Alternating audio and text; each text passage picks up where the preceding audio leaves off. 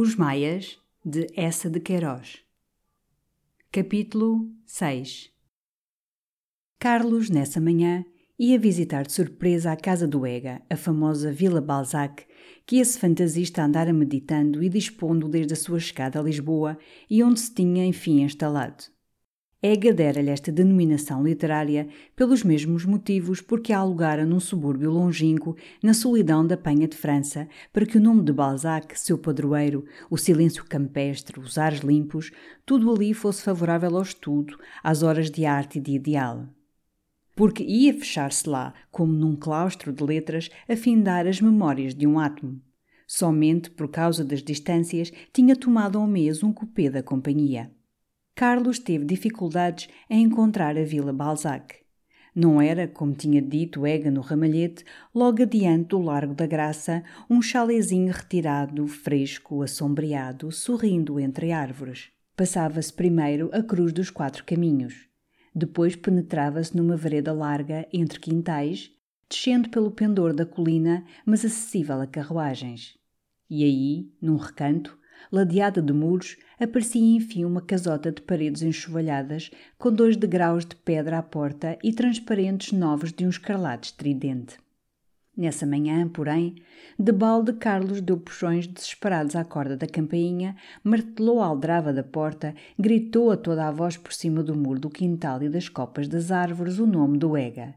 A Vila Balzac permaneceu muda, como desabitada, no seu retiro rústico. E todavia pareceu a Carlos que, justamente antes de berrar, ouvira o estalar de rolhas de champanhe. Quando Ega soube esta tentativa, mostrou-se indignado com os criados que assim abandonavam a casa, lhe davam um ar suspeito de torre de Nesle. Vai lá amanhã. Se ninguém responder, escala as janelas, pega fogo ao prédio como se fossem apenas as tulherias. Mas no dia seguinte, quando Carlos chegou, já a Vila Balzac o esperava, toda em festa. À porta, o pajem, um garoto de feições horrivelmente viciosas, perfilava-se na sua jaqueta azul de botões de metal, com uma gravata muito branca e muito tesa. As duas janelas em cima, abertas, mostrando o repês verde das bambinelas, bebiam à larga todo o ar do campo e o sol de inverno. E no topo da estreita escada tapetada de vermelho, Ega, num prodigioso robe de chambre de um estofa damascado do século XVIII, vestido de corte de alguma das suas avós, exclamou dobrando a fronte ao chão. Bem-vindo, meu príncipe, ao humilde tugúrio do filósofo. Ergueu, com um gesto rasgado, um reposteiro de repes verde, de um verde feio e triste, e introduziu o príncipe na sala onde tudo era verde também. O repes que cobriam uma mobília de nogueira, o teto de tabuado, as listras verticais do papel da parede, o pano franjado da mesa e o reflexo de um espelho redondo inclinado sobre o sofá. Não via um quadro, uma flor, um ornato, um livro apenas sobre a jardineira uma estatueta de Napoleão I, de pé, equilibrado sobre o orbe terrestre, nessa conhecida atitude em que o herói, com um ar pançudo e fatal, esconde uma das mãos por trás das costas e enterra a outra nas profundidades do seu colete. Ao lado, uma garrafa de champanhe, encarapuçada de papel dourado, esperava entre dois copos esguios. Para que tens tu aqui Napoleão, John? Como alvo de injúrias, disse Ega, exercito-me sobre ele a falar dos tiranos. Esfregou as mãos radiante. Estava nessa manhã em alegria e em verve, e quis imediatamente mostrar a Carlos o seu quarto de cama. Aí reinava um cartão de ramagens alvadias sobre fundo vermelho. E o leito enchia, esmagava tudo. Parecia ser o motivo, o centro da Vila Balzac. E nele se esgotara a imaginação artística do Ega. Era de madeira, baixo como um divã, com a barra alta, um rodapé de renda e de ambos os lados um luxo de tapetes de felpo escarlate. Um largo cortinado de seda da Índia avermelhada envolvia-o num aparato de tabernáculo. E dentro, à cabeceira, como um lupanar, reluzia um espelho. Carlos, muito seriamente, aconselhou-lhe que tirasse o espelho. Ega deu a todo o leito um olhar silencioso e doce e disse, depois de passar uma pontinha de língua pelo beiço: Tem seu chique. Sobre a mesinha de cabeceira erguia-se um montão de livros: a educação de Spencer ao lado de Baudelaire, a lógica de Stuart Mill por cima do Cavaleiro da Casa Vermelha. No mármore da cômoda havia outra garrafa de champanhe entre dois copos. O tocador, um pouco em desordem, mostrava uma enorme caixa de pó de arroz no meio de plastrões e gravatas brancas do Ega e um maço de gancho do cabelo ao lado de ferros de frisar. E onde trabalhas tu, Ega? Onde fazes tu a grande arte? Ali, disse o Ega alegremente, apontando para o leito mas foi mostrar logo o seu recantozinho estudioso, formado por um biombo ao lado da janela e tomado todo por uma mesa de pé de galo, onde Carlos, assombrado, descobriu, entre o belo papel de cartas do Ega, um dicionário de rimas. E a visita à casa continuou. Na sala de jantar, quase nua, caiada de amarelo, um armário de pinho envidraçado abrigava melancolicamente um serviço barato de louça nova e do fecho da janela pendia um vestuário vermelho que parecia roupão de mulher. É sóbrio e simples, exclamou o Ega, como compete àquele que se alimenta de uma côdea de ideal e de duas garfadas de filosofia. Agora, à cozinha. Abriu uma porta. Uma frescura de campos entrava pelas janelas abertas e entreviam-se árvores de quintal, um verde de terrenos vagos, depois lá embaixo o branco de casarias rebrilhando ao sol. Uma rapariga muito sardenta e muito forte sacudiu o gato do colo, ergueu-se, com o jornal de notícias na mão. Ega apresentou-a num tom de farsa. A senhora Josefa, solteira, de temperamento sanguíneo, artista culinária da Vila Balzac e, como se pode observar pelo papel que lhe pende das garras, cultora das boas letras. A moça sorria, sem embaraço, habituada de certo a estas familiaridades boêmias. Eu hoje não janto cá, senhora Josefa, continuava o Ega no mesmo tom. Este formoso mancebo que me acompanha, duque do Ramalhete e príncipe de Santa Olávia, dá hoje de pagar ao seu amigo filósofo. E como quando eu recolher, talvez a senhora Josefa esteja entregue ao som da inocência ou à vigília da devassidão, aqui lhe ordeno que me tenha amanhã para o meu lanche duas formosas perdizes. E subitamente, numa outra voz, com um olhar que ela devia perceber, duas perdizezinhas bem assadas e bem coradinhas, frias, claro está, o costume. Travou do braço de Carlos, voltaram à sala. Com franqueza, Carlos, que te parece a Vila Balzac? Carlos respondeu como a respeito do episódio da Hebreia. Está ardente. Mas elogiou o asseio, a vista da casa e a frescura dos cartões. De resto, para um rapaz, para uma cela de trabalho, eu, dizia o Ega, passeando pela sala, com as mãos enterradas nos bolsos do seu prodigioso robe de chambre, eu não tolero o bibelô, o bric-à-brac, a cadeira arqueológica, essas mobílias de arte. Que diabo! O móvel deve estar em harmonia com a ideia e o sentir do homem que o usa. Eu não penso, nem sinto como um cavaleiro do século XVI para que me hei de cercar de coisas do século XVI. Não há nada que me faça tanta melancolia como ver numa sala um venerável contador do tempo de Francisco I recebendo pela face conversas sobre eleições e altas de fundos.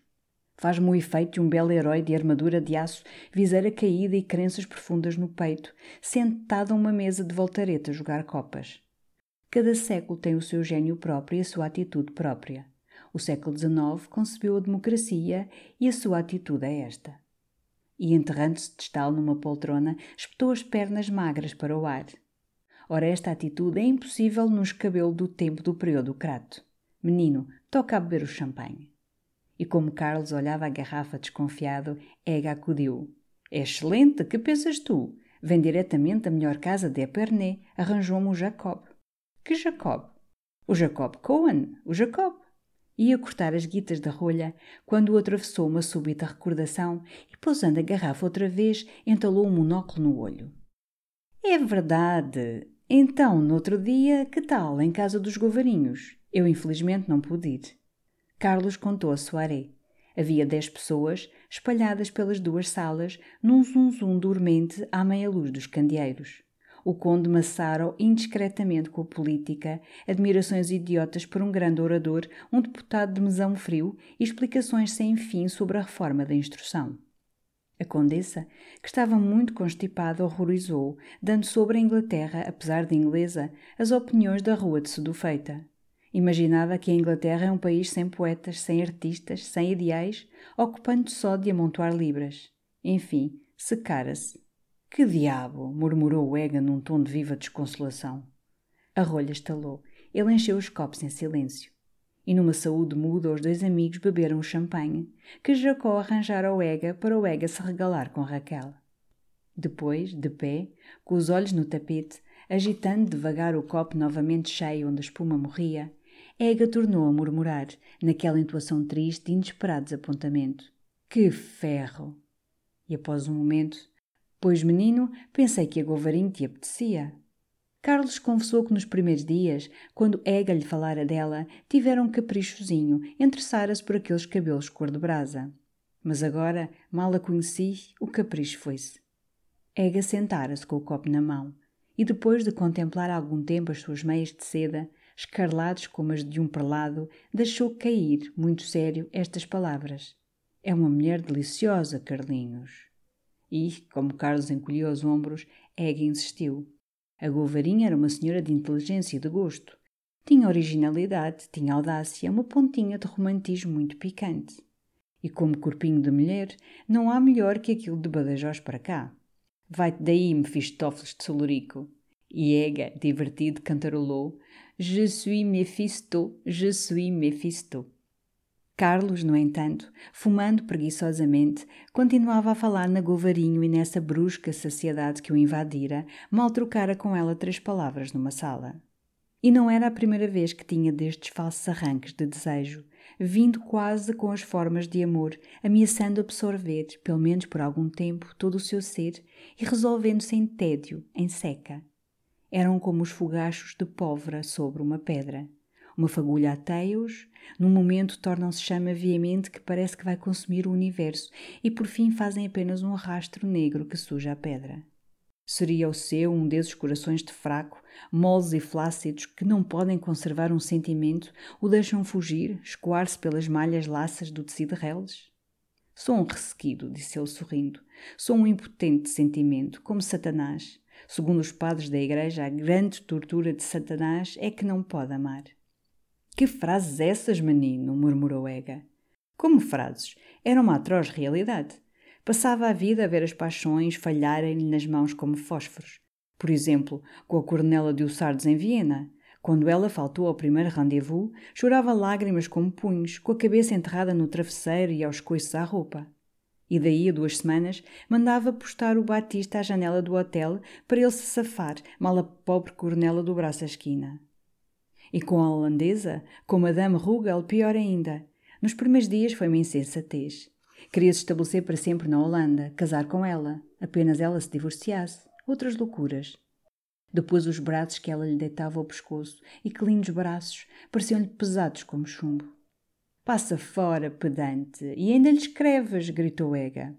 Isso é outra coisa. Ficamos amigos, puras relações de inteligência. Madame Rugel é uma mulher de muito espírito, Escreveu um romance, um desses estudos íntimos e delicados, como os de Miss Brockton. Chama-se As Rosas Murchas. Eu nunca li em holandês. As Rosas Murchas. Em holandês, clamou Ega apertando as mãos na cabeça. Depois vindo plantar-se diante de Carlos, de monóculo no olho. Tu és extraordinário, menino, mas o teu caso é simples. É o caso de Dom Juan. Dom Juan também tinha essas alternações de chame e cinza andava à busca do seu ideal, da sua mulher, procurando-a principalmente, como de justiça, entre as mulheres dos outros. E après avoir couché, declarava que se tinha enganado, que não era aquela. Pedia desculpa e retirava-se. Em Espanha experimentou assim mil e três. Tu és simplesmente como ele, um devasso. E has de vir a acabar desgraçadamente como ele numa tragédia infernal. Esvaziou outro copo de champanhe e, a grandes passadas pela sala, Carlinhos da minha alma, é inútil que ninguém ande à busca da sua mulher. Ela virá. Cada um tem a sua mulher e necessariamente tem de a encontrar. Tu estás aqui, na cruz dos quatro caminhos, ela está talvez em Pequim. Mas tu, aí a raspar o meu repes com o verniz dos sapatos e a orar no templo de Confúcio, estáis ambos insensivelmente, irresistivelmente, fatalmente, marchando um para o outro. Estou eloquentíssimo hoje e temos dito coisas idiotas. Toca a vestir. E, enquanto eu adoro na carcaça, prepara mais frases sobre Satanás. Carlos ficou na sala verde, acabando o charuto, enquanto dentro o Ega batia com as gavetas, lançando a todo o desafinado da sua voz rofanha a barcarola de Gounod. Quando apareceu, vinha de casaca, gravata branca, enfiando paletó, com o olho brilhante do champanhe. Desceram. O pajem lá estava à porta perfilado, ao pé do cupê de Carlos que esperara.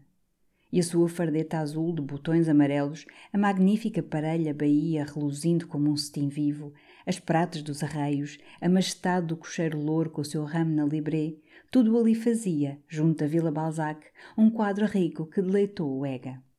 A vida é agradável, disse ele. O cupê partiu e entrar no Largo da Graça quando uma caleste praça, aberta, o cruzou ao largo trote. Dentro um sujeito de chapéu baixo ia lendo um grande jornal. É o Kraft! gritou Ega, debruçando-se pela portinhola. O cupê parou. Ega de um pulo estava na calçada, correndo, bradando: Oh Kraft! Oh Kraft! Quando, daí a um momento, sentiu duas vozes aproximarem-se, Carlos desceu também do cupê, achou-se em face de um homem baixo, loiro, de pele rosada e fresca e aparência fria. Sob o fraco correto percebia-se uma musculatura de atleta. O Carlos, o Kraft, gritou o Ega, lançando esta apresentação com uma simplicidade clássica. Os dois homens, sorrindo, tinham-se apertado a mão. E Ega insistia para que voltassem todos à Vila Balzac, fossem beber outra garrafa de champanhe a celebrar o advento do justo. Kraft recusou, com o seu modo calmo e plácido. Chegara na véspera do Porto, abraçara nobre Ega e aproveitava agora a viagem àquele bairro longínquo para ir ver o velho Schelgen, um alemão que vivia à penha de França. Então outra coisa, exclamou Ega, para conversarmos, para que vocês se conheçam mais, venham vocês jantar comigo amanhã ao Hotel Central. Dito, hã? Perfeitamente. Às seis. Apenas o cupê partiu de novo, Ega rompeu nas costumadas admirações pelo Kraft, encantado com aquele encontro que dava mais um retoque luminoso à sua alegria. O que o entusiasmava no Kraft era aquele ar imperturbável de gentleman correto com que ele igualmente jogaria uma partida de bilhar, entraria numa batalha, arremeteria com uma mulher ou partiria para a Patagónia. É das melhores coisas que tem Lisboa. Vais-te morrer por ele. E que casa que ele tem nos olivais, que sublime bric-a-brac! Subitamente destacou, e com um olhar inquieto, uma ruga na testa. Como diabo soube ele da Vila Balzac? Tu não fazes segredo dela, hã? Não, mas também não a pus nos anúncios. E o Kraft chegou ontem, ainda não esteve com ninguém que o conheça. É curioso. Em Lisboa sabe-se tudo. Canalha de terra, murmurou Ega. O jantar no Central foi adiado, porque o Ega alargando pouco a pouco a ideia, converteram agora numa festa de cerimónia em honra de Cohen. Janto lá muitas vezes, disse ele a Carlos. Estou lá todas as noites. É necessário repagar a hospitalidade. Um jantar no central é o que basta. E para o efeito moral, pespego-lhe à mesa o marquês e a besta do Steinbrocken. O Cohen gosta de gente assim. Mas o plano teve ainda de ser alterado. O marquês partira para a Gulgã e a pobre Steinbrocken estava sofrendo de um incômodo de entranhas. Ega pensou no Cruz e no Taveira, mas receou a cabeleira desleixada do Cruz e alguns dos seus ataques de amargo spleen que estragariam o jantar.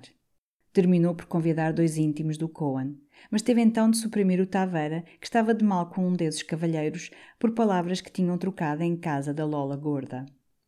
Decididos os convidados, fixado o jantar para uma segunda-feira, Ega teve uma conferência com o maître do Hotel do Central, em que lhe recomendou muita flor, dois ananases para enfeitar a mesa e exigiu que um dos pratos do menu, qualquer deles, fosse à la. Ele mesmo sugeriu uma ideia: tomates farcis à la. Nessa tarde, às seis horas, Carlos, ao descer a rua do Alecrim para o Hotel Central, avistou Kraft dentro da loja de bric-a-brac do tio Abraão. Entrou. O velho judeu, que estava mostrando a Kraft uma falsa feiança do rato, arrancou logo da cabeça o sujo barrete de borla e ficou curvado em dois diante de Carlos, com as duas mãos sobre o coração. Depois, numa linguagem exótica, misturada de inglês, pediu ao seu bom senhor Dom Carlos da Maia, ao seu digno senhor, ao seu beautiful gentleman, que se dignasse examinar uma maravilhazinha que lhe tinha reservado. E se o seu muito generous gentleman tinha só a voltar os olhos, a maravilhazinha estava ali ao lado, numa cadeira. Era um retrato de espanhola, apanhado a fortes bruxadelas de primeira impressão e pondo, sobre um fundo audaz de cor-de-rosa murcho, uma face gasta de velha garça, picada das bexigas, caiada, resudando vício, com um sorriso bestial que prometia tudo. Carlos, tranquilamente, ofereceu dez tostões. Kraft pasmou de uma tal prodigalidade. E o bom Abraão, num riso mudo que lhe abria entre a barba grisalha uma grande boca de um só dente, saboreou muito a chalaça dos seus ricos senhores. Dez tostõezinhos. Se o quadrinho tivesse por baixo o nomezinho de Fortuny, valia dez continhos de reis. Mas não tinha esse nomezinho bendito. Ainda assim, valia dez notazinhas de vinte mil reis. Dez cordas para te enforcar, hebreu sem alma, exclamou Carlos. E saíram, deixando o velho entrujão à porta, curvado em dois, com as mãos sobre o coração, desejando mil felicidades aos seus generosos fidalgos. Não tem uma única coisa boa este velho Abraão, disse Carlos. Tem a filha, disse o Kraft. Carlos achava-a bonita, mas horrivelmente suja. Então, a propósito do Abraão, falou a Kraft dessas belas coleções dos olivais que o Ega, apesar do desdém que afetava pelo bibelô e pelo móvel de arte, lhe descrevera como sublimes. Kraft encolheu os ombros. O Ega não entende nada. Mesmo em Lisboa, não se pode chamar ao que eu tenho uma coleção. É um bric-a-brac de acaso, de que, de resto, me vou desfazer. Isto surpreendeu Carlos, Compreendera das palavras do Ega ser essa uma coleção formada com amor, no laborioso decurso de anos, orgulho e cuidado de uma existência de homem. Kraft sorriu daquela legenda. A verdade era que só em 1872 ele começara a interessar-se pelo bric-a-brac. Chegava então da América do Sul. E o que fora comprando, descobrindo aqui e além, acumulara-o nessa casa dos olivais, alugada então por fantasia, uma manhã que aquele pardieiro, com o seu bocado de quintal em redor, lhe parecera pitoresco sob o sol de abril. Mas agora, se pudesse desfazer-se do que tinha, ia dedicar-se então a formar uma coleção homogénea e compacta de arte do século XVIII. Aqui nos Olivais? Não, numa quinta que tem ao pé do porto, junto mesmo ao rio. Entravam então no peristilo do Hotel Central. E nesse momento um cupê da companhia, chegando a largo trote do lado da rua do Arsenal, veio estacar à porta. Um esplêndido preto, já grisalho, de casaca e calção, correu logo à portinhola. De dentro, um rapaz muito magro, de barba muito negra, passou-lhe para os braços uma deliciosa cadelinha escocesa, de pelos esguedelhados, finos como seda e cor de prata. Depois, apiando-se, indolente e poseur, ofereceu a mão a uma senhora alta, loira, com um meio véu muito apertado e muito escuro que realçava o esplendor da sua carnação ebúrnea. Kraft e Carlos afastaram-se. Ela passou diante deles, com um passo soberano de deusa, maravilhosamente bem feita, deixando atrás de si, como uma claridade, um reflexo de cabelos de ouro e um aroma no ar. Trazia um casaco colante de veludo branco de Génova, e um momento sobre as lajes do peristilo brilhou o verniz das suas botinas. O rapaz ao lado, esticado num fato de xadrezinho inglês, abria negligentemente um telegrama. O preto seguia com a cadelinha nos braços. E no silêncio a voz de Kraft murmurou: Très chic. Em cima, no gabinete que o criado lhes indicou, Ega esperava, sentado no divã de marroquim e conversando com um rapaz baixote, gordo, frisado como um noivo de província, de camélia ao peito e plastrão azul celeste. O Kraft conhecia-o. Ega apresentou a Carlos o Sr. Damaso Salcede e mandou servir vermute, por ser tarde, segundo lhe parecia, para esse requinte literário e satânico do absinto. Fora um dia de inverno suave e luminoso. As duas janelas estavam ainda abertas. Sobre o rio, no céu largo, a tarde morria sem uma aragem, numa paz elísia, com nuvenzinhas muito altas, paradas, tocadas de cor-de-rosa. As terras, os longe da outra banda já se iam afogando num vapor aveludado do tom de violeta. A água jazia lisa e luzidia como uma bela chapa de aço novo. E aqui e além, pelo vasto ancoradouro, grossos navios de carga, longos paquetes estrangeiros, dois coraçados ingleses dormiam, com as mastriações imóveis, como tomados de preguiça, cedendo ao fago do clima doce. Vimos agora lá embaixo, disse Kraft, indo sentar-se no divã, uma esplêndida mulher com uma esplêndida cadelinha Griffon e servida por um esplêndido preto. O senhor Damaso Salcede, que não despregava os olhos de Carlos, acudiu logo. Bem sei, os Castro Gomes, conheço-os muito, vim com eles de Bordeus, uma gente muito chique que vive em Paris. Carlos voltou-se, reparou mais nele, perguntou-lhe, afável e interessante-se, o senhor Salcede chegou agora de Bordeus? Estas palavras pareceram deletar Damaso como um favor celeste. Ergueu-se imediatamente, aproximou-se do Maia, banhado num sorriso.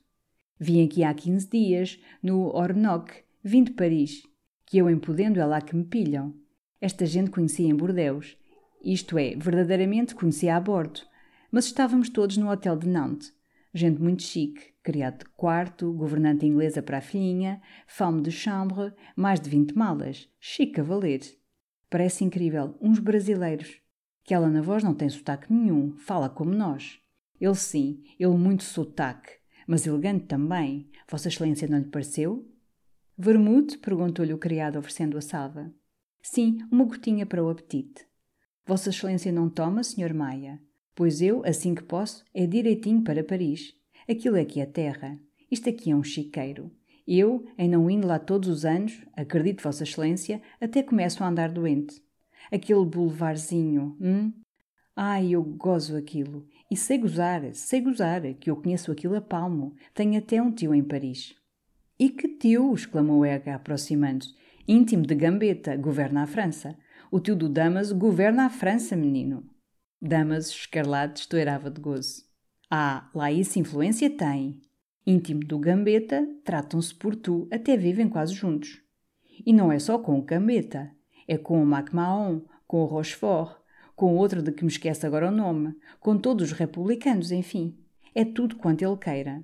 Vossa Excelência não o conhece? É um homem de barbas brancas. Era irmão de minha mãe, chama-se Guimarães, mas em Paris chamam-lhe Monsieur de Guimarães. Nesse momento a porta envidraçada abriu-se de golpe. Ega exclamou: Saúde ao poeta! E aparecia um indivíduo muito alto, todo abotoado numa sobrecasaca preta, com uma face escaveirada, olhos encovados e sob o nariz aquilino, longos, espessos, românticos bigodes grisalhos. Já todo calvo na frente, os anéis fofos de uma granha muito seca caíam-lhe inspiradamente sobre a gola. E em toda a sua pessoa havia algo de antiquado, de artificial e de lúgubre. Estendeu silenciosamente dois dedos ao Damaso e, abrindo os braços lentos para Kraft, disse numa voz arrastada, cavernosa, ateatrada: Então és tu, meu Kraft! Quando chegaste tu, rapaz? Dá-me cá esse osso honrado, desonrado inglês. Nem um olhar dera a Carlos. Ega adiantou-se, apresentou-os. Não sei se são relações. Carlos da Maia, Tomar de Alencar, o nosso poeta. Era ele, o ilustre cantor das vozes de Aurora, o estilista de Elvira, o dramaturgo do Segredo do Comendador. Deu dois passos graves para Carlos, esteve-lhe apertando muito tempo a mão em silêncio e, sensibilizado, mais cavernoso, Vossa Excelência, já que as etiquetas sociais querem que eu lhe dê excelência, mal sabe a quem apertou agora a mão. Carlos, surpreendido, murmurou: Eu conheço muito de nome. E o outro, com o olho cavo, o lábio trêmulo: Ao camarada, ao inseparável, ao íntimo de Pedro da Maia, do meu pobre, do meu valente Pedro. Então, que diabo, abracem-se, gritou Ega, abracem-se com um berro, segundo as regras. Alencar já tinha Carlos estreitado ao peito e, quando o soltou, retomando-lhe as mãos, sacudindo-lhes com uma ternura ruidosa, e deixemo-nos já de excelências, que eu vi-te nascer, meu rapaz, trouxe-te muito ao colo, sujaste muita calça, com os diabos, dá cá outro abraço. Kraft olhava estas coisas veementes, impassível. Damaso parecia impressionado. Ega apresentou um copo de vermute ao poeta. Que grande cena, Alencar! Jesus, senhor! Bebe para te recuperares da emoção. Alencar esgotou de um trago e declarou aos amigos que não era a primeira vez que via Carlos. Já o admirara no seu faetonte muitas vezes e aos seus belos cavalos ingleses, mas não se quisera dar a conhecer. Ele nunca se atirava aos braços de ninguém, a não ser das mulheres. Foi encher outro cálice de vermute e, com ele na mão, plantado diante de Carlos, começou num tom patético. A primeira vez que te vi, filho, foi no pote das almas. Estava eu no Rodrigues, esquadrinhando alguma dessa velha literatura, hoje tão desprezada. Lembro-me até que era um volume dos Éclogas, do nosso delicioso Rodrigues Lobo, esse verdadeiro poeta da natureza.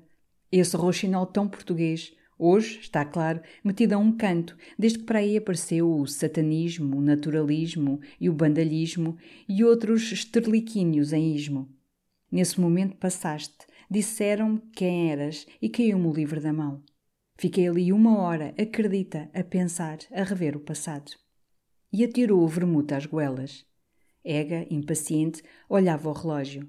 Um criado, entrando, acendeu o gás. A mesma surgiu da penumbra com um brilho de cristais e louças, um luxo de camélias em ramos. No entanto, Alencar, que à luz viva parecia mais gasto e mais velho, começara uma grande história e como fora ele o primeiro que vira Carlos depois de nascer e como fora ele que lhe dera o nome. Teu pai, dizia ele, o meu Pedro, queria-te pôr o nome de Afonso, desse santo, desse varão de outras idades, Afonso da Maia. Mas tua mãe, que tinha lá as suas ideias, teimou em que havias de ser Carlos, e justamente por causa de um romance que eu lhe emprestara. Nesses tempos podia-se emprestar romance às senhoras, ainda não havia a pústula e o pus. Era um romance sobre o último Stuart, aquele belo tipo do príncipe Carlos Eduardo, que vocês, filhos, conhecem todos bem e que na Escócia, no tempo de Luís XIV. Enfim, adiante. Tua mãe, devo dizê-lo, tinha literatura e da melhor. Consultou-me, consultava-me sempre. Nesse tempo eu era alguém. E lembro-me de lhe ter respondido. Lembro-me, apesar de já lá irem 25 anos. Que digo eu? 27. Vejam vocês isto, filhos. 27 anos. Enfim, voltei-me para a tua mãe e disse-lhe palavras textuais. Ponho-lhe o nome de Carlos Eduardo, minha rica senhora. Carlos Eduardo, que é o verdadeiro nome para o frontispício de um poeta, para a fama de um heroísmo ou para o lábio de uma mulher.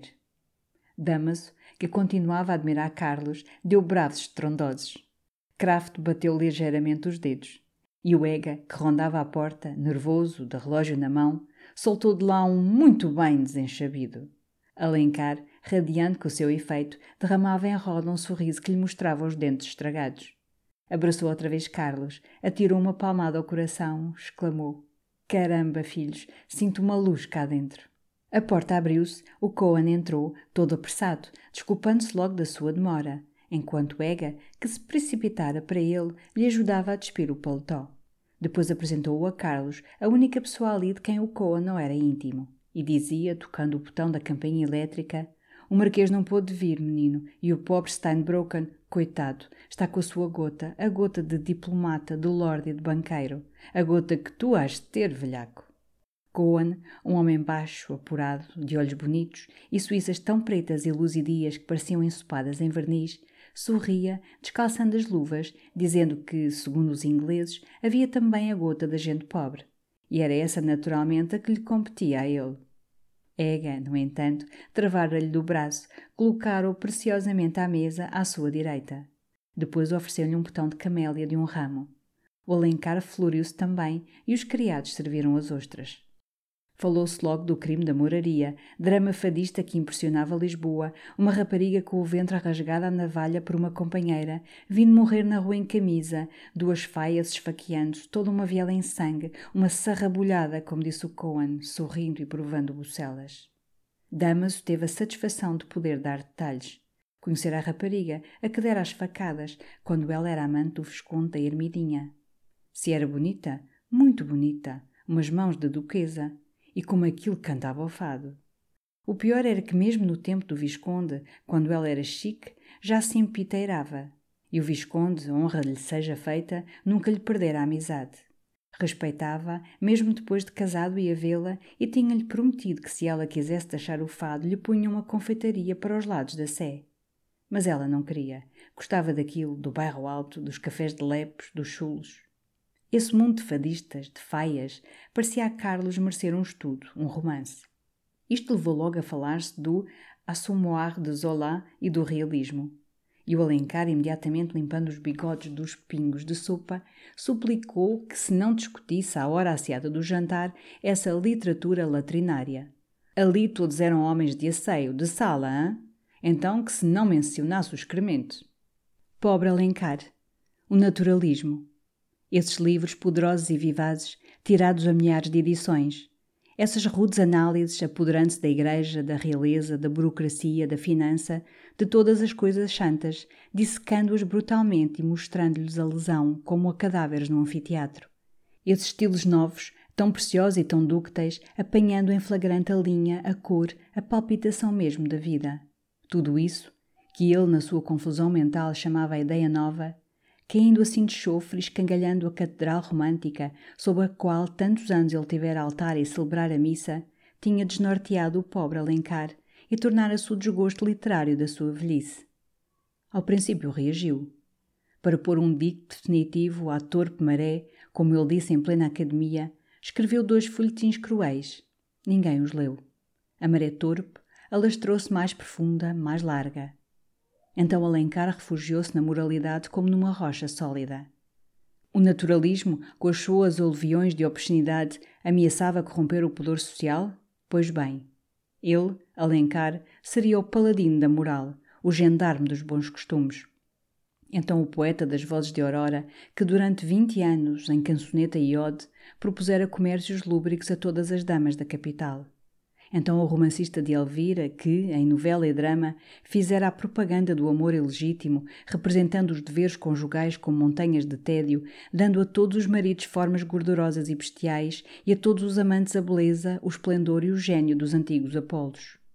Então Tomás Alencar, que, a acreditar nessas confissões autobiográficas da flor de martírio, passava ele próprio uma existência medonha de adultérios, lubricidades, orgias, entre veludos e vinhos de Chipre, de hora em diante austero, incorruptível, todo ele uma torre de pudicícia, passou a vigiar atentamente o jornal, o livro, o teatro. E mal lubrigava sintomas nascentes de realismo num beijo que estalava mais alto, numa brancura de saia que se arregaçava demais, eis o nosso Alencar que soltava por sobre o país um grande grito de alarme, corria a pena, e as suas imprecações lembravam, a académicos fáceis de contentar, o rugir de Isaías. Um dia, porém, Alencar teve uma destas revelações que prostram os mais fortes. Quanto mais ele denunciava um livro como imoral, mais o livro se vendia como agradável. O universo pareceu-lhe coisa torpe e o autor de Elvira encavacou. Desde então reduziu a expressão do seu rancor ao mínimo a essa frase curta lançada com nojo. Rapazes, não se menciona o excremento. Mas nessa noite teve o regozijo de encontrar aliados. Kraft não admitia também o naturalismo, a realidade feia das coisas e da sociedade estatelada nua num livro. A arte era uma idealização. Bem, então que mostrasse os tipos superiores de uma humanidade aperfeiçoada, as formas mais belas do viver e do sentir. Ega, horrorizado, apertava as mãos na cabeça, quando do outro lado Carlos declarou que o mais intolerável no realismo eram os seus grandes ares científicos, a sua pretensiosa estética deduzida de uma filosofia alheia e a invocação de Claude Bernard, do experimentalismo, do positivismo, de Stuart Mill e de Darwin, a propósito de uma lavadeira que dorme com um carpinteiro. Assim atacado, entre dois fogos, Ega trovejou. Justamente o fraco do realismo estava em ser ainda pouco científico, inventar enredos, criar dramas, abandonar-se à fantasia literária. A forma pura da arte naturalista devia ser a monografia, o estudo seco de um tipo, de um vício, de uma paixão, tal qual como se se tratasse de um caso patológico, sem pitoresco e sem estilo. Isso é absurdo, dizia Carlos. Os caráteres só se podem manifestar pela ação. E a obra de arte, acrescentou Kraft, vive apenas pela forma. Alencar interrompeu-os, exclamando que não eram necessárias tantas filosofias. Vocês estão gastando cera com ruins defuntos, filhos. O realismo critica-se deste modo. Mãos no nariz. Eu, quando vejo um desses livros, enfrasco-me logo em água de colónia. Não discutamos o excremento. Sol Normand? perguntou-lhe o criado, adiantando a travessa. Ega ia fulminá-lo. Mas, Vendo que o Coa andava um sorriso enfastiado e superior a estas controvérsias de literatura, calou-se. Ocupou-se só dele, quis saber que tal se achava aquele Saint-Emilion, e quando o viu confortavelmente servido de sol normande, lançou com grande alarde de interesse esta pergunta. Então, Coan, diga-nos você, conte-nos cá, o empréstimo faz ou não se faz? E acirrou a curiosidade, dizendo para os lados que aquela questão do empréstimo era grave, uma operação tremenda, um verdadeiro episódio histórico. O Cohen colocou uma pitada de sal à beira do prato e respondeu com autoridade que o empréstimo tinha de se realizar absolutamente. Os empréstimos em Portugal constituíam hoje uma das fontes de receita tão regular, tão indispensável, tão sabida como o imposto. A única ocupação mesmo dos ministros era esta: cobrar o imposto e fazer o empréstimo. E assim se havia de continuar. Carlos não entendia de finanças mas parecia-lhe que, desse modo, o país ia alegremente e lindamente para a bancarrota. Num galopezinho muito seguro e muito a direito, disse o Cohen sorrindo. Ah, sobre isso, ninguém tem ilusões, meu caro senhor, nem os próprios ministros da Fazenda. A bancarrota é inevitável, é como quem faz uma soma. Ega mostrou-se impressionado. Olha que brincadeira, hã? E todos escutavam o Cohen. Ega, depois de lhe encher o cálice de novo, fincara os cotovelos na mesa para lhe beber melhor as palavras. A bancarrota é tão certa, as coisas estão tão dispostas para ela, continuava o Cohen, que seria mesmo fácil a qualquer, em dois ou três anos, fazer falir o país. Ega gritou sofregamente pela receita.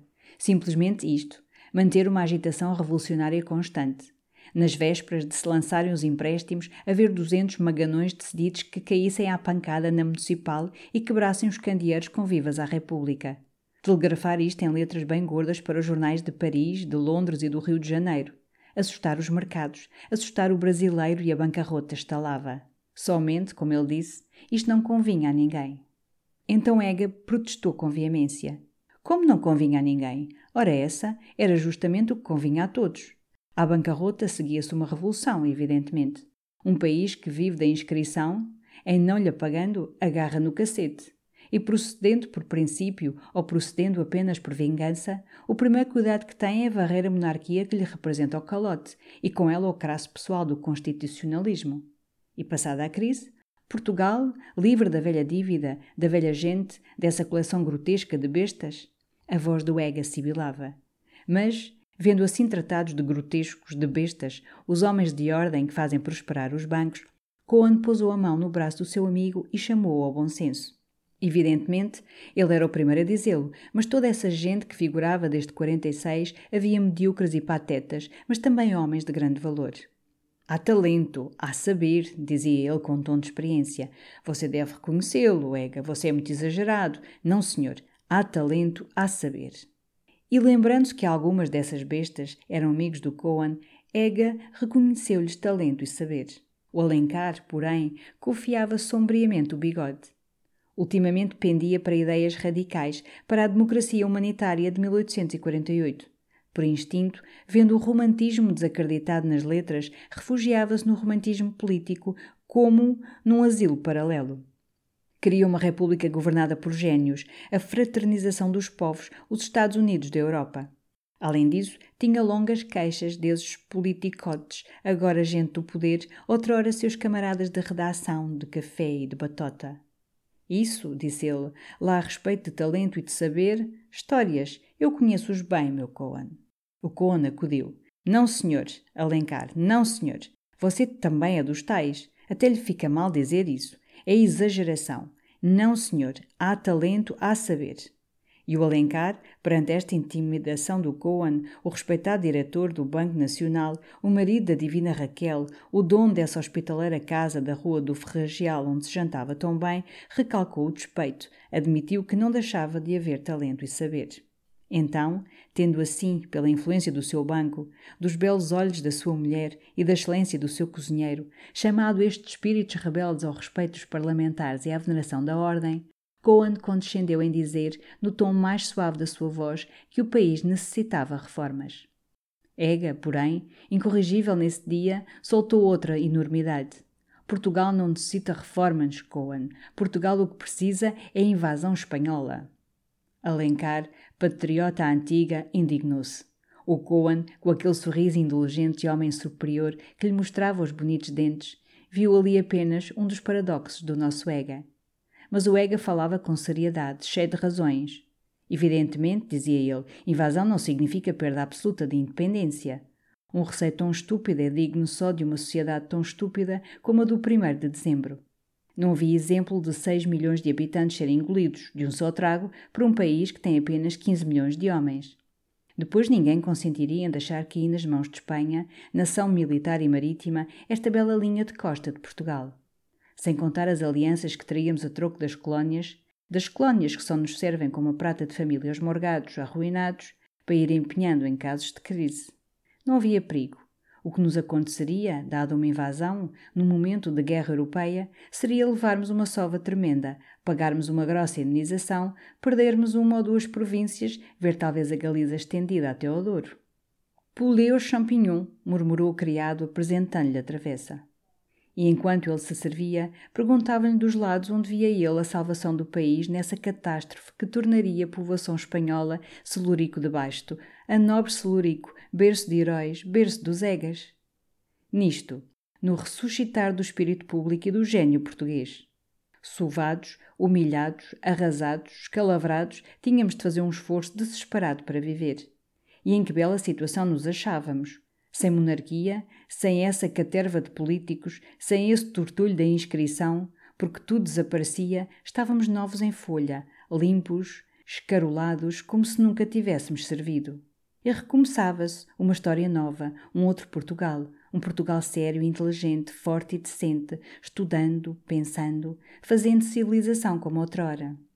Meninos, nada regenera uma nação como uma medonha tareia. Oh! Depois de Orique, manda-nos o castelhano. E você, Coan, passe-me o Santo Emilion. Agora, num rumor animado, discutia-se a invasão. Ah, podia-se fazer uma bela resistência. Coan afiançava o dinheiro. Armas, artilharia iam comprar-se à América. E Kraft ofereceu logo a sua coleção de espadas do século XVI. Mas generais alugavam-se. MacMahon, por exemplo, devia estar barato. O Kraft e eu organizamos uma guerrilha, gritou Ega. Às ordens, meu coronel. O Alencar, continuava Ega, é encarregado de despertar pela província o patriotismo com cantos e com odes. Então o poeta, posando o cálice, teve um movimento de leão que sacode a juba. Isto é uma velha carcaça, meu rapaz, mas não está só para odes ainda se agarram uma espingarda e, como a pontaria é boa, ainda vão até um par de galegos. Caramba, rapazes, só a ideia dessas coisas me põe o coração negro. E como vocês podem falar nisso, a rir, quando se trata do país, desta terra onde nascemos, que diabo! Talvez seja má, de acordo, mas, caramba, é a única que temos, não temos outra. É aqui que vivemos, é aqui que rebentamos. Irra, falemos de outra coisa, falemos de mulheres. Deram repelão ao prato. Os olhos emudeciam-se-lhe de paixão patriótica. E no silêncio que se fez, Damaso, que desde as informações sobre a rapariga do Ermidinho emudecera, ocupado a observar Carlos com religião, ergueu a voz pausadamente. Disse, com ar de bom senso e de finura: Se as coisas chegassem a esse ponto, se se pusessem assim feias, eu cá, à cautela, ia-me raspando para Paris. Ega triunfou, pulou de gosto na cadeira. Eis ali, no lábio sintético de Damaso, o grito espontâneo e genuíno do brio português. Raspar-se, pirar-se. Era assim que, de alto a baixo, pensava a sociedade de Lisboa, a malta constitucional, desde El Rei Nosso Senhor até aos cretinos de secretaria. Meninos, ao primeiro soldado espanhol que apareça à fronteira, o país em massa foge como uma lebre. Vai ser uma debandada única na história. Houve uma indignação. Alencar gritou: Abaixo o traidor! Coan interveio. Declarou que o soldado português era valente, à maneira dos turcos, sem disciplina, mas teso. O próprio Carlos disse, muito sério: Não, senhor, ninguém há de fugir e há de se morrer bem. Ega rugiu.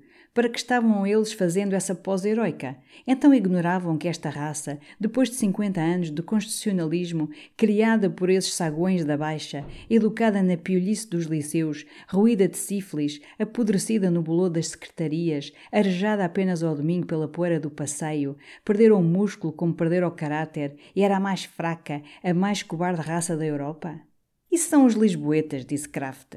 Lisboa é Portugal, gritou o outro. Fora de Lisboa não há nada. O país está todo entre a Arcada e São Bento. A mais miserável raça da Europa, continuava ele a berrar. E que exército! Um regimento, depois de dois dias de marcha, dava entrada em massa no hospital.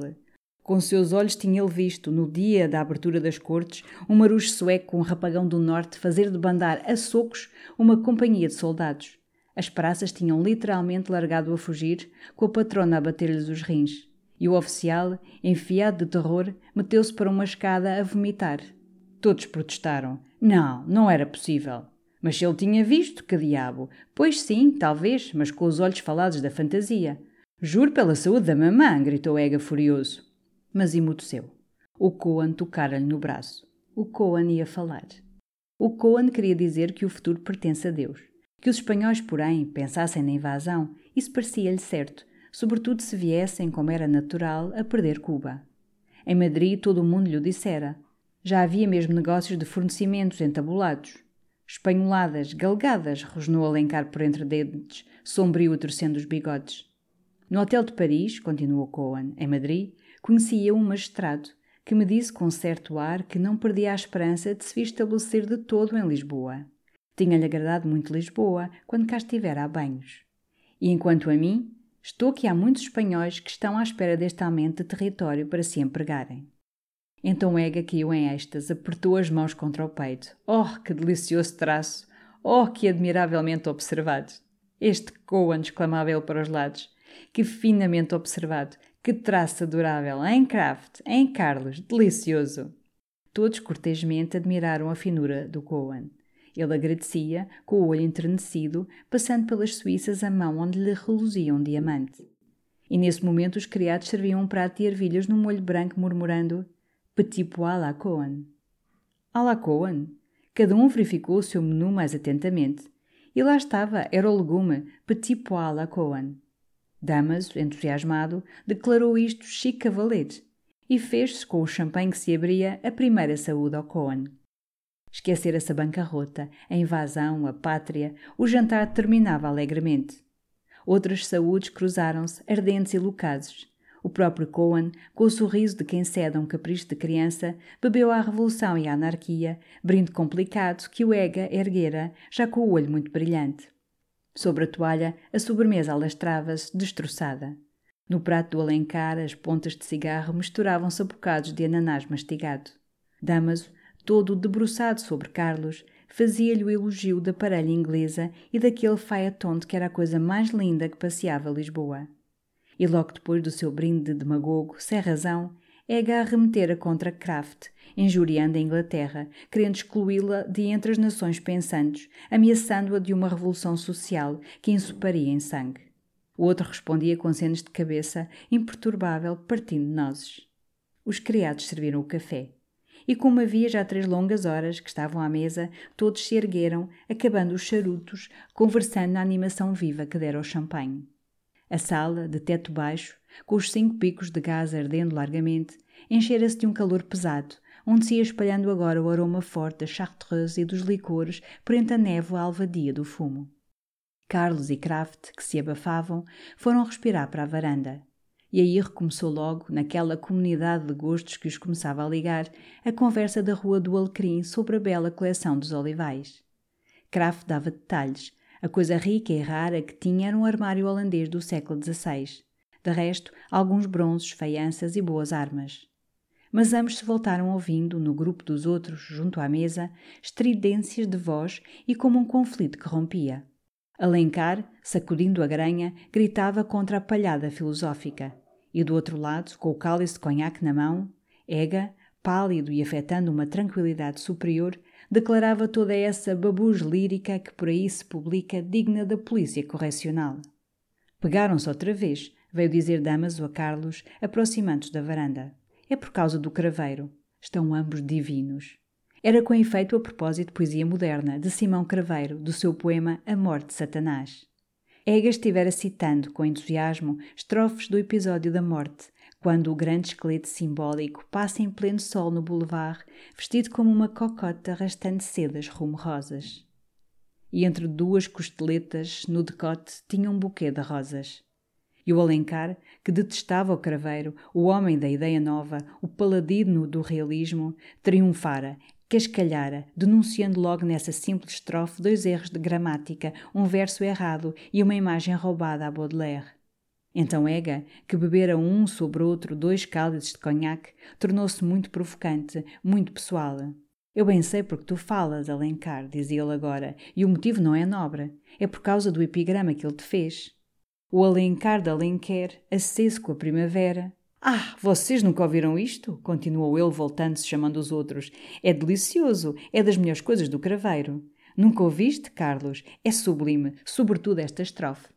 O Alencar de Alenquer, que quer? Na verde campina não colhe a tenra bonina, nem consulta uma me quer. Que quer? Na verde campina o Alencar de Alenquer quer menina. Eu não me lembro do resto, mas termina com um grito de bom senso que é a verdadeira crítica de todo esse lirismo pandilha. O Alencar de Alenquer quer cacete. Alencar passou a mão pela testa lívida e com o olho cá fito no outro, a voz rouca e lenta. Olha, João da Ega, deixa-me dizer-te uma coisa, meu rapaz. Todos esses epigramas, esses dichotes lorpas do raquítico e dos que o admiram, passam pelos pés como um enxurro de cloaca. O que faço é arregaçar as calças. Arregaço as calças. Mais nada, meu Ega. Arregaço as calças. E arregaçou-as realmente, mostrando a cerola num gesto brusco e de delírio. Pois quando encontrares enxurros desses, gritou-lhe o Ega, agacha-te e bebe-os, dão-te sangue e força ao lirismo. Mas Alencar, sem o ouvir, berrava para os outros, esmurrando o ar. Eu, se esse craverote não fosse um raquítico, talvez me entretivesse a rolá-lo aos pontapés por esse chiado abaixo, a ele e à versalhada, a essa lambisgonhice excrementícia com que seringou Satanás. E depois de o besuntar bem de lama, esborrachava-lhe o crânio. Não se esborracham assim crânios, disse de lá o Ega num tom frio de troça. Alencar voltou para ele uma face medonha. A cólera e o conhaque incendiavam-lhe o olhar, todo ele tremia. Esborrachava-lhe sim, esborrachava João da Ega, esborrachava-lhe assim, olha, assim mesmo. Rompeu a tirar patadas ao soalho, abalando a sala, fazendo tilintar cristais e louças. Mas não quero, rapazes. Dentro daquele crânio só há excremento, vômito, Pus matéria verde e se lhe esborrachasse, porque lhe esborrachava, rapazes, todo o miolo podre saía, empestava a cidade, tínhamos a cólera. Irra, tínhamos a peste. Carlos, vendo-o tão excitado, tomou-lhe o braço, quis acalmá-lo. Então, Alencar, que tolice, isso vale lá a pena. O outro desprendeu-se, arquejante, desabotoou sobre casaca, soltou o último desabafo. Com efeito, não vale a pena ninguém zangar-se por causa desse craveirote da ideia nova, esse caloteiro que se não lembra que a porca da irmã é uma meretriz de doze vinténs em marco de canaveses. Não, isso agora é demais, pulha! gritou Ega, arremessando-se de punhos fechados. Coan e Damaso, assustados, agarraram-no. Carlos puxara logo para o vão da janela o alencar, que se debatia, com os olhos chamejantes, a gravata solta. Tinha caído uma cadeira. A correta sala, com os seus divãs de marroquim, os seus ramos de camélias, tomavam um ar de taverna numa bolha de faias entre a fumaraça de cigarros. Damaso, muito pálido, quase sem voz, ia de um ao outro. Oh, meninos! Oh, meninos! Aqui no Hotel Central! Jesus! Aqui no Hotel Central!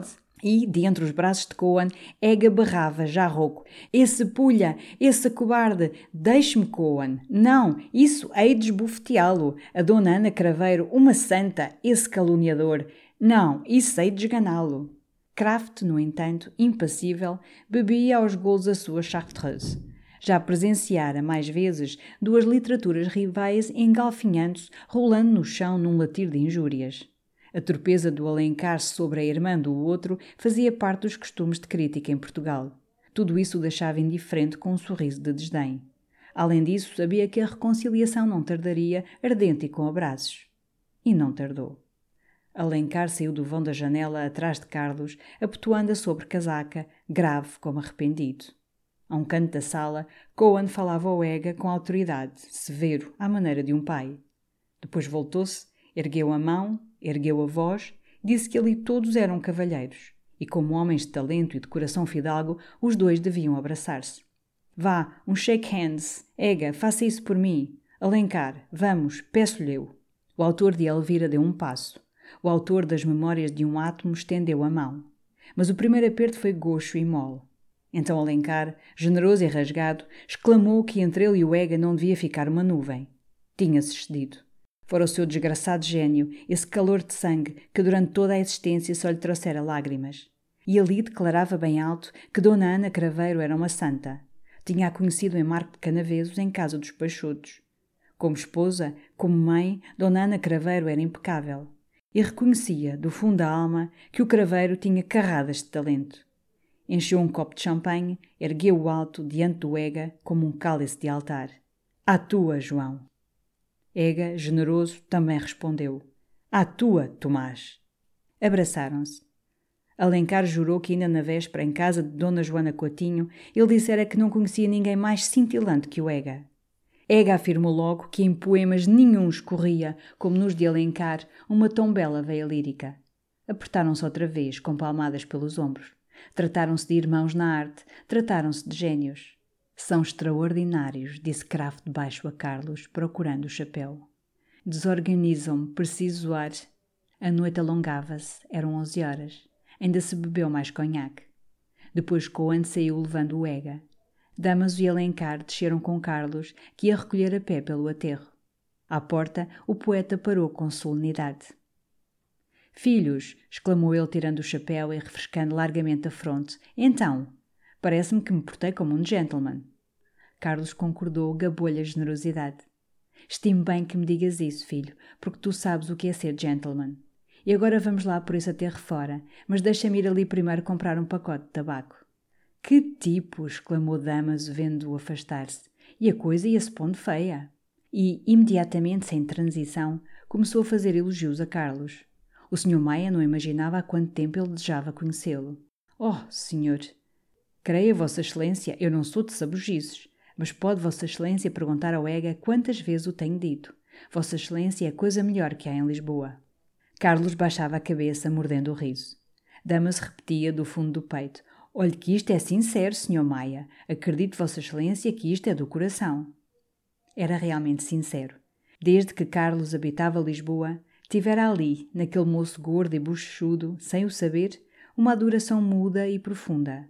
O próprio verniz dos seus sapatos, a cor das suas luvas eram para o Damaso motivo de veneração, e tão importantes como princípios. Considerava Carlos um tipo supremo de chique, do seu querido chique, um Brummel, um Dorset, um Morny, uma dessas coisas que só se vêem lá fora, como ele dizia arrecalando os olhos. Nessa tarde, sabendo que vinha jantar com o Maia, conhecer o Maia, estivera duas horas ao espelho experimentando gravatas, perfumara-se para os braços de uma mulher, e por causa de Carlos mandara estacionar ali o cupê às 10 horas com o cocheiro de ramo ao peito. Então essa senhora brasileira vive aqui? perguntou Carlos, que dera dois passos, olhava uma janela alumiada no segundo andar. Damaso seguiu-lhe o olhar. Vive lá do outro lado. Estão aqui há quinze dias. Gente chique. E ela é de apetecer, Vossa Excelência reparou? Eu a bordo atirei-me, e ela dava cavaco. Mas tenho andado muito preso desde que cheguei. Jantar aqui, soar é acolá, umas aventurasitas. Não tenho podido cá vir, deixei-lhes só bilhetes. Mas trago-a de olho, que ela demora-se. Talvez venha cá amanhã. Estou cá agora a sentir umas cócegas. E se me pilho só com elas, acho, ferro-lhe logo um beijo. Que eu cá, não sei se Vossa Excelência é a mesma coisa, mas eu cá, com mulheres, a minha teoria é esta: atracão. Eu cá é logo, atracão. Nesse momento, Alencar voltava do estanco de charuto na boca. Damaso despediu-se, atirando muito alto ao cocheiro para que Carlos ouvisse a adresse da Morelli, a segunda dama de São Carlos. Bom rapaz, este Damaso, dizia Alencar, travando do braço de Carlos, ao seguirem ambos pelo aterro. É lá muito dos Coan, muito querido na sociedade. Rapaz de fortuna, filho do velho Silva, o agiota, que esfolou muito teu pai, e a mim também. Mas ele assina Salcede, talvez nome da mãe, ou talvez inventado. Bom rapaz, o pai era um velhaco. Parece que estou a ouvir o Pedro dizer-lhe com o seu arte fidalgo que o tinha e do grande, Silva judeu, dinheiro e arrodo. Outros tempos, meu Carlos, grandes tempos, tempos de gente. E então, por esse longo aterro, triste no ar escuro, com as luzes do gás dormente luzindo em fila de enterro, Alencar foi falando desses grandes tempos da sua mocidade e da mocidade de Pedro e através das suas frases de lírico, Carlos sentia vir como um aroma antiquado desse mundo defunto. Era quando os rapazes ainda tinham o resto de calor das guerras civis e o calmavam indo em bando varrer botequins ou rebentando pilecas de sejas engalopadas para Sintra. Sintra era então um ninho de amores e sob as suas românticas ramagens as fidalgas abandonavam-se aos braços dos poetas. Elas eram Elviras, eles eram Antonis. O dinheiro abundava, a corte era alegre, a regeneração literata e galante ia engrandecer o país, belo jardim da Europa. Os bacharéis chegavam de Coimbra, fermentos de eloquência. Os ministros da coroa recitavam ao piano. O mesmo sopro lírico inchava as odes e os projetos de lei. Lisboa era bem mais divertida, disse Carlos. Era outra coisa, meu Carlos, vivia-se. Não existiriam esses ares científicos, toda essa palhada filosófica, esses badamecos positivistas. Mas havia coração, rapaz. Tinha-se faísca. Mesmo nessas coisas de política. Vê esse chiqueiro agora aí, essa malta de bandalhos. Nesse tempo ia-se ali à câmara e sentia-se a inspiração, sentia-se o rasgo. Via-se luz nas cabeças. E depois, menino, havia muitíssimo boas mulheres. Os ombros descaíam-lhe na saudade desse mundo perdido. E parecia mais lúgubre, com a sua granha de inspirado saindo-lhe de sob as abas largas do chapéu velho, a sobrecasaca coçada e mal feita colando-se lamentavelmente às ilhargas. Um momento caminharam em silêncio. Depois, na Rua das Janelas Verdes, o Alencar quis refrescar. Entraram numa pequena venda onde a mancha amarela de um candeeiro de petróleo destacava numa penumbra de subterrâneo, alumiando o zinco úmido do balcão, garrafas nas prateleiras e o vulto triste da patroa com um lenço amarrado nos queixos. Alencar parecia íntimo no estabelecimento. Apenas soube que a senhora Cândida estava com dores de dentes, aconselhou logo remédios, familiar, descido das nuvens românticas, com os cotovelos sobre o balcão. E quando Carlos quis pagar a cana branca, zangou-se, bateu a sua placa de dois tostões sobre o zinco polido, exclamou com nobreza. Eu é que faço a honra da bodega, meu Carlos. Nos palácios os outros pagarão. Cá na taberna pago eu. À porta tomou o braço de Carlos. Depois de alguns passos lentos no silêncio da rua, parou de novo e murmurou numa voz vaga, contemplativa, como repassada da vasta solenidade da noite. Aquela Raquel Cohen é divinamente bela, menino. Tu conheces-la? De vista? Não te faz lembrar uma mulher da Bíblia? Não digo lá uma dessas viragos, uma Judite, uma Dalila, mas um desses líricos poéticos da Bíblia. É seráfica. Era agora a paixão platónica do Alencar, a sua dama, a sua Beatriz. Tu viste há tempos no Diário Nacional os versos que eu lhe fiz? Abril chegou, sem minha, dizia o vento à rosa. Não me saiu mal. Aqui há uma maliciazinha. Abril chegou, sem minha, mas logo dizia o vento à rosa. Compreendes? Calhou bem este efeito. Mas não imagines lá outras coisas, ou que lhe faça corte. Basta ser a mulher do Coan, um amigo, um irmão. E a Raquel, para mim, coitadinha, é como uma irmã, mas é divina. Aqueles olhos, filho, um veludo líquido. Tirou o chapéu, refrescou a fronte vasta. Depois, noutro tom, e com mau gosto, aquele ega tem muito talento, vai lá muito aos Coan. A Raquel acha-lhe graça. Carlos parara, estavam de fronte do ramalhete. Alencar deu um olhar à severa frontaria de convento, adormecida, sem um ponto de luz. Tem bom ar esta vossa casa. Pois entra tu, meu rapaz, que eu vou andando por aqui para a minha toca. E quando quiseres, filho, lá me tens na Rua do Carvalho, 52, terceiro andar. O prédio é meu, mas eu ocupo o terceiro andar. Comecei por habitar no primeiro, mas tenho ido trepando. A única coisa mesmo que tenho trepado, meu Carlos, é de andares. Teve um gesto, como desdenhando essas misérias. E has de ir lá jantar um dia. Não te posso dar um banquete, mas hás de ter uma sopa e um assado. O meu Mateus, um preto, um amigo, que me serve há muito ano, quando há que cozinhar, sabe cozinhar. Fez muito jantar a teu pai, ao meu pobre Pedro. Que aquilo foi casa de alegria, meu rapaz. Dá lá cama e mesa, e dinheiro para a algibeira, a muita dessa canalha que hoje por aí trota em cupê da companhia e de correio atrás. E agora, quando me avistam, voltam para o lado do focinho. Isso são imaginações, disse Carlos com amizade. Não são, Carlos, respondeu o poeta muito grave, muito amargo. Não são. Tu não sabes a minha vida. Tenho sofrido muito repelão, rapaz, e não merecia. Palavra que o não merecia. Agarrou o braço de Carlos e com voz abalada Olha que esses homens que por aí figuram embebedavam-se comigo, emprestei-lhes muito pinto, dei-lhes muita ceia. E agora são ministros, são embaixadores, são personagens, são o diabo. Pois ofereceram tê-los um bocado do bolo agora que o têm na mão? Não, nem a mim. Isto é duro, Carlos. Isto é muito duro, meu Carlos. E que diabo! Eu não queria que me fizessem conde, nem que me dessem uma embaixada. Mas aí alguma coisa numa secretaria. Nem um chavelho. Enfim, ainda há para o bocado do pão e para a meia onça de tabaco. Mas esta ingratidão tem-me feito cabelos brancos. Pois não te quero maçar mais e que Deus te faça feliz como tu mereces, meu Carlos. Tu não queres subir um bocado, Alencar? Tanta franqueza entroneceu o poeta. Obrigado, rapaz, disse ele abraçando Carlos, e agradeço-te isso, porque sei que vem do coração. Todos vocês têm coração. Já teu pai o tinha, e largo, e grande como o de um leão. E agora queria uma coisa: é que tens aqui um amigo. Isto não é palavreado, isto vem de dentro. Pois adeus, meu rapaz. Queres tu um charuto? Carlos aceitou logo, como um presente do céu. Então aí tens um charuto, filho, exclamou Alencar com entusiasmo. E aquele charuto dado a um homem tão rico, ao dono do ramalhete, fazia-o por um momento voltar aos tempos em que, nesse marrar, ele estendia em redor a charuteira cheia, com o seu grande ar de Manfredo triste. Interessou-se então pelo charuto, acendeu ele mesmo um fósforo. Verificou se ficava bem aceso. E que tal, charuto razoável? Carlos achava um excelente charuto. Pois ainda bem que dei um bom charuto. Abraçou-o outra vez e estava batendo uma hora quando ele enfim se afastou, mais ligeiro, mais contente de si, trauteando um trecho de fado. Carlos, no seu quarto, antes de se deitar, acabando o péssimo charuto do Alencar estirado numa chaise longue, enquanto Batista lhe fazia uma chávena de chá, ficou pensando nesse estranho passado que lhe evocara o velho lírico. E era simpático o pobre Alencar.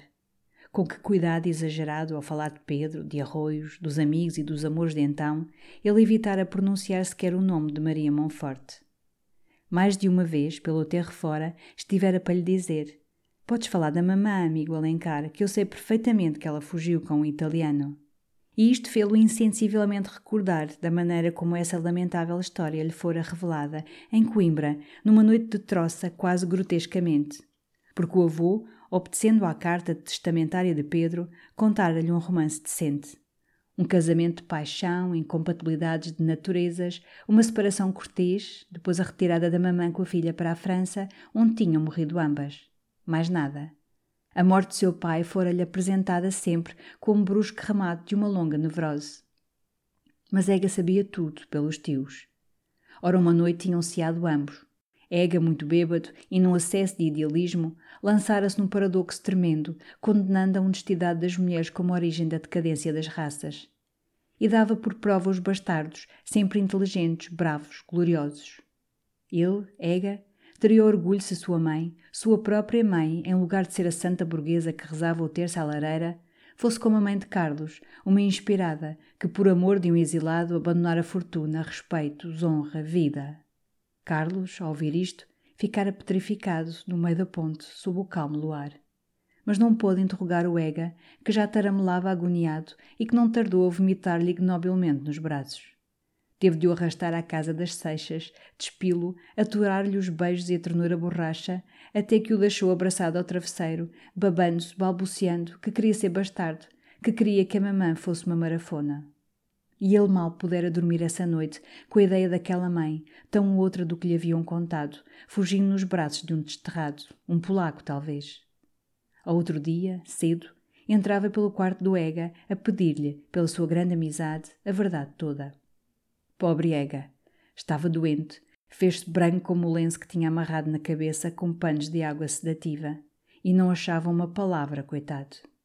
Carlos, sentado na cama, como nas noites de cavaco, tranquilizou. Não vinha ali ofendido, vinha ali curioso. Tinham-lhe ocultado um episódio extraordinário da sua gente, que diabo. Queria sabê-lo. Havia romance. Para ali o romance. Ega, então, lá ganhou ânimo, lá balbuciou a sua história, a que ouvira o tio Ega, a paixão de Maria por um príncipe, a fuga, o longo silêncio de anos que se fizera sobre ela. Justamente as férias chegavam. Apenas em Santa Olávia, Carlos contou ao avô a bebedeira do Ega, os seus discursos doidos, aquela revelação vinda entre arrotos. Pobre avô. Um momento nem pôde falar, e a voz por fim veio-lhe, tão débil e dolente, como se dentro do peito lhe estivesse morrendo o coração. Mas narrou-lhe, detalhe a detalhe, o feio romance todo, até aquela tarde em que Pedro lhe aparecera lívido, coberto de lama, a cair-lhe nos braços, chorando a sua dor com a fraqueza de uma criança.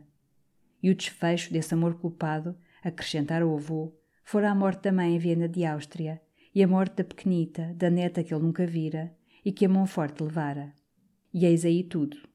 E assim, aquela vergonha doméstica estava agora enterrada, ali, no jazigo de Santa Olávia, e em duas sepulturas distantes em país estrangeiro. Carlos recordava-se bem que nessa tarde, depois da melancólica conversa com o avô, devia ele experimentar uma égua inglesa. E ao jantar não se falou senão da égua que se chamava Sultana. E a verdade era que daí a dias tinha esquecido a mamã. Nem lhe era possível sentir por esta tragédia senão um interesse vago e como literário. Isto passara-se havia vinte e tantos anos, numa sociedade quase desaparecida. Era como o episódio histórico de uma velha crónica de família, um antepassado morto em Alcácer Quibir ou uma das suas avós dormindo num leito real. Aquilo não lhe dera uma lágrima, não lhe puseram um rubor na face. De certo, preferiria poder orgulhar-se de sua mãe como de uma rara e nobre flor de honra. Mas não podia ficar toda a vida a amargurar-se com os seus erros. E porquê? A honra dele não dependia dos impulsos falsos ou torpes que tivera o coração dela. Pecara, morrera, acabou-se. Restava, sim, aquela do pai, findando numa poça de sangue, no desespero dessa traição. Mas não conhecera seu pai. Tudo o que possuía dele e da sua memória, para amar, era uma fria tela mal pintada, pendurada no quarto de vestir, representando um moço moreno, de grandes olhos, com luvas de camurça amarelas e um chicote na mão.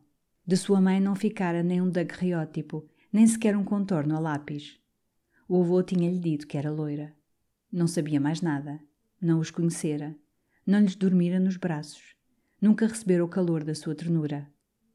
Pai, mãe, eram para ele como símbolos de um culto convencional. O papá, a mamã, os seres amados estavam ali todos, no avô. Batista trouxera o chá, o charuto do Alencar acabara. E ele continuava na chaise longue, como amolecido nestas recordações e cedendo já, num meio adormecimento, à fadiga do longo jantar. E então, pouco a pouco, diante das suas pálpebras cerradas, uma visão surgiu, tomou cor, encheu todo o aposento. Sobre o rio, a tarde morria numa paz elísia. O peristil do hotel central alargava-se, claro ainda. Um preto grisalho vinha, com uma cadelinha no colo.